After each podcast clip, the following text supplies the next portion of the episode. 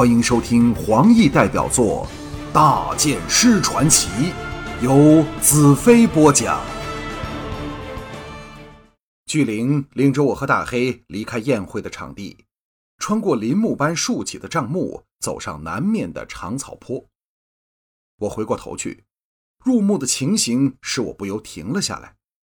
数千个营帐在星夜的覆盖下，密密麻麻往寺外无尽的延展。缝隙间透出温暖的火光，星点般洒满庞大的谷地。巨灵在旁边道：“这是世上最巨大的山谷，是闪电神劈开，让我们安居御敌的，所以水草特别繁茂，圣溪便是由这里开始。”我赞道：“这的确是人间乐土，既有天险可守，又不缺乏粮食。但愿伟大的闪灵族能世世代代保有它。”巨灵沉默了下来，在这一刻，我感到我们这对明早要比试高低的人，距离忽然缩短了很多。我不经意的问道：“你在想什么？”巨灵沉声道：“勇敢的闪灵人待在这虚假的安乐里太久了，使他们忘记了伟大的闪电先辈如何将夜郎鬼和沙道逐往连云山后的吃人沙漠里。可是现在……”他们又回来了。我诚心道：“闪灵战士将会再向敌人展示他们闪电般的力量。凡是小看你们的人，都会招来惨痛的教训。”巨灵眼中射出感激的神色，道：“大剑师是真正的英雄，只有真英雄才是我巨灵的真兄弟。”我微笑道：“巨灵也是我兰特的真兄弟。”巨灵肃容道。明天我将会全力出手，只有这样才对得起巨灵最尊敬的人。我低喝道：“好！”他举起手和我的手大力拍了一下。你看，他指着斜坡顶上一小块平地处的帐篷，那就是你度过今夜的睡帐了。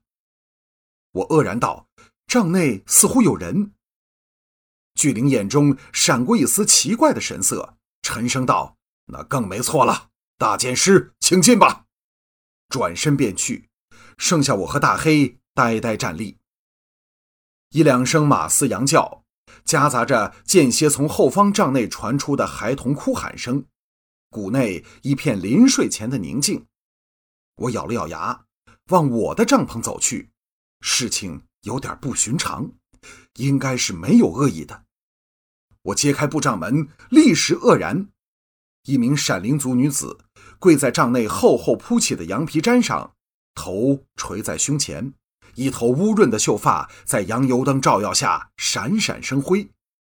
她是我入谷后见到的第一个闪灵族女子，其他的女人不论老少，都因我的来临而避进了帐幕里。她穿着质朴但柔软的白袍。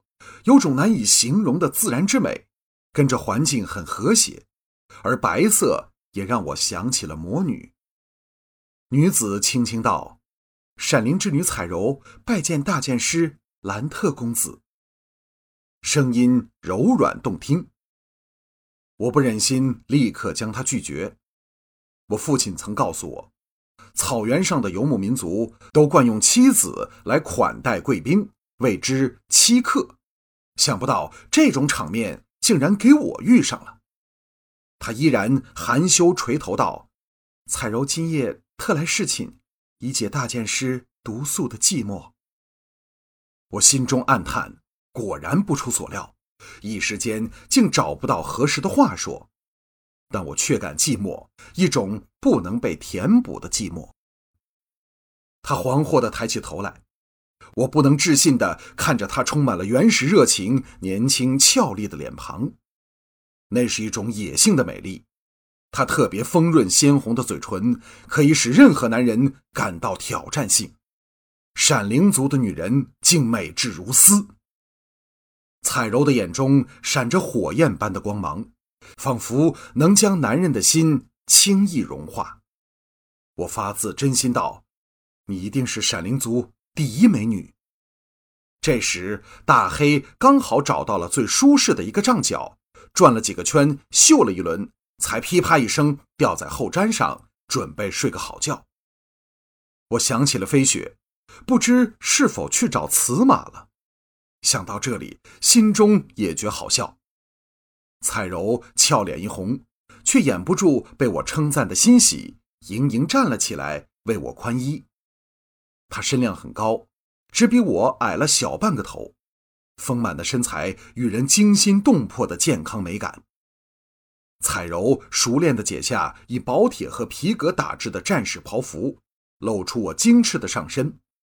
我心中想，她定是常为男人脱战袍了，否则手法怎会如此纯熟？难道她真是别人的妻子？这一想法让我既感刺激又感为难。我绝不介意占有这熟的像个最可口苹果般的美女，但我却不习惯接受别人的妻子。彩柔赞叹道：“这是世上最美、最有力量的肌肉，难怪巨灵也那么尊敬你。”一边说着，一边有力地为我按摩疲倦的肌肉。我全身一震：“你是巨灵的妻子？”彩柔从容说道：“我是巨灵十位妻子里最受他宠爱的一个，今晚就是奉他之命来服侍公子的。”手指按得更加有力了。我心中也不知是什么滋味，沉声道：“闪灵族也有欺客的风俗吗？”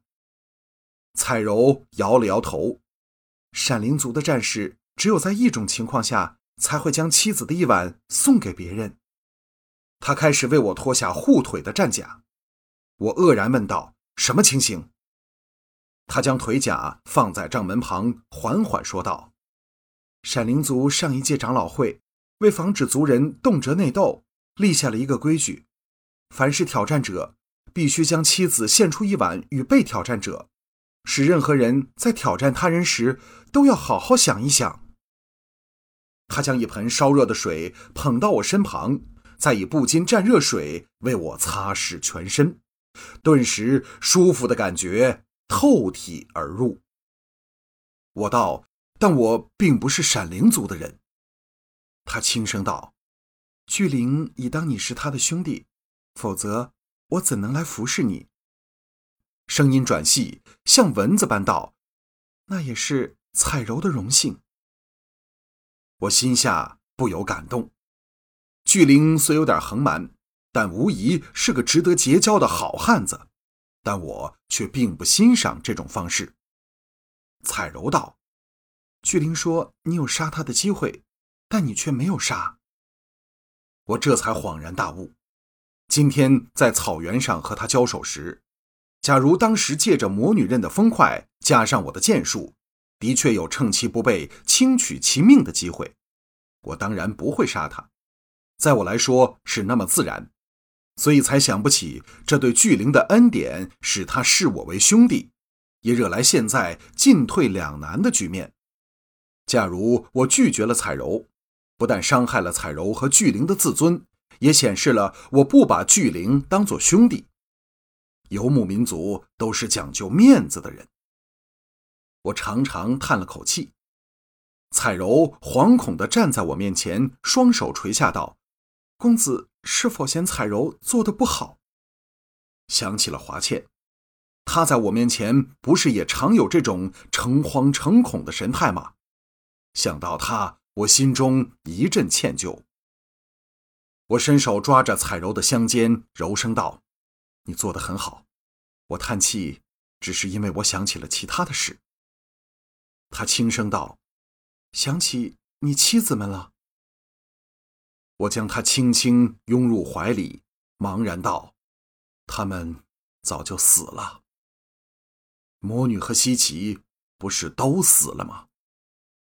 彩柔意外的骇然一震，接着搂住我的身体，抱歉道：“对不起，不过我敢保证，天下没有一位美女不梦想伺候你，包括彩柔在内。”我有点难以启齿的道：“彩柔，为了应付明天和你丈夫的剑斗，我希望今晚能一个人独自静上一静。”彩柔全身颤抖。不能置信地离开我的怀抱，望着我道：“大剑师，难道要将彩柔赶走？